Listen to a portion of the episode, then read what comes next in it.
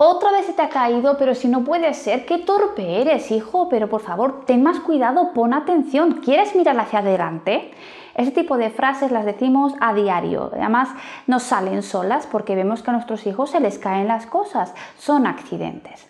Son accidentes y hay que diferenciar. Se te ha caído, se te ha caído porque no has puesto atención, porque no has observado, porque no has mirado. Eso es lo que hay que trabajar. El cuando lleves algo en tus manos, ten cuidado de llevar las dos manos, agarrarlo fuerte y cogerlo bien. ¿Por qué? Porque ese niño o esa niña no tiene que aprender que es torpe cuando se le caen las cosas, sino que se le han caído porque quizás no ha puesto atención, no ha mirado, no lo ha agarrado fuerte y eso es realmente lo importante.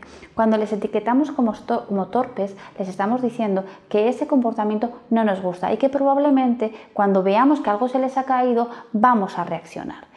¿Qué vemos cuando a nuestros hijos se les cae algo? Se les cae la leche o se les cae algo, que antes de recogerlo rápidamente miran dónde está el adulto para evitar que lo vean y por lo tanto les caiga una bronca por lo que ha sucedido. Hay que diferenciar accidentes que hay que reaccionar con naturalidad, se le ha caído, se le ha caído, vaya fastidio, hay que limpiar, hay que recoger, pero bueno, es un accidente, a mí también me puede pasar, a todos nos pasa, respondemos con tranquilidad porque el niño tiene también que vivir con naturalidad su error, su equivocación, ese accidente, ¿no? vivirlo con naturalidad para responder con naturalidad. ¿no? Y cuidado por, por otro lado con las etiquetas que les regalamos de alguna manera porque ellos al final viven mal también el que las cosas les salgan mal.